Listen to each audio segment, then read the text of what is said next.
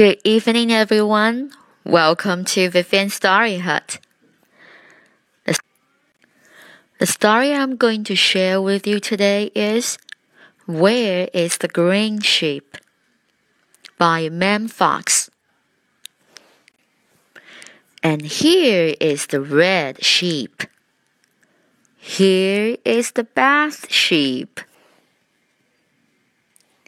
And here is the bed sheep.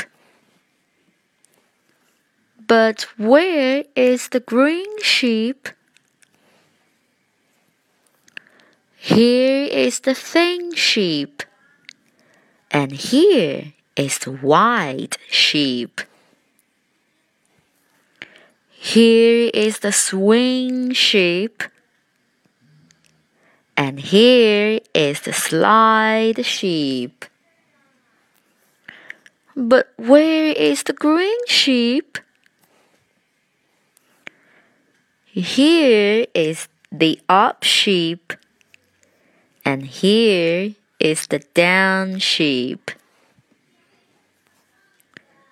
Here is the band sheep. And here is the clown sheep. But where is the green sheep? Here is the sun sheep. And here is the rain sheep. Here is the car sheep. And here is the train sheep. But where is the green sheep? Here is the winged sheep. And here is the wave sheep. Here is the scared sheep. And here is the brave sheep. But where is the green sheep? Here is the near sheep. And here is the far sheep. Here is the moon sheep.